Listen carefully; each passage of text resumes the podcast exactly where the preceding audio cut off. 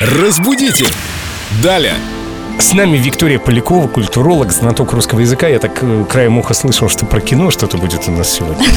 Ну, почти. Привет, ребят. Привет, Вика. Речь о крупе, кино, киноа.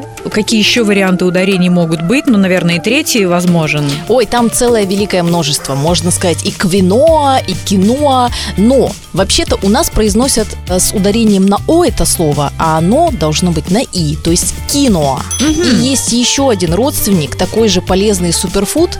Э, Семечки, зернышки маленькие, наверняка вы их встречали, чиа. Да. И ударение там не на «и», на «а» должно быть. То есть не чиа, а чиа. Извини, а мы не можем себе позволить, как русскоговорящие, использовать как раз такие ударения, к которым привыкли. Гипотетически можем, но мы ведь все-таки за допустимые корректные литературные формы, поэтому даже когда мы какие-то слова заимствуем, мы сохраняем те ударения пока что, которые изначально там и ставились. Вероятно, со временем станет все-таки чиа, так как удобно нам, или киноа. А пока чай и кино.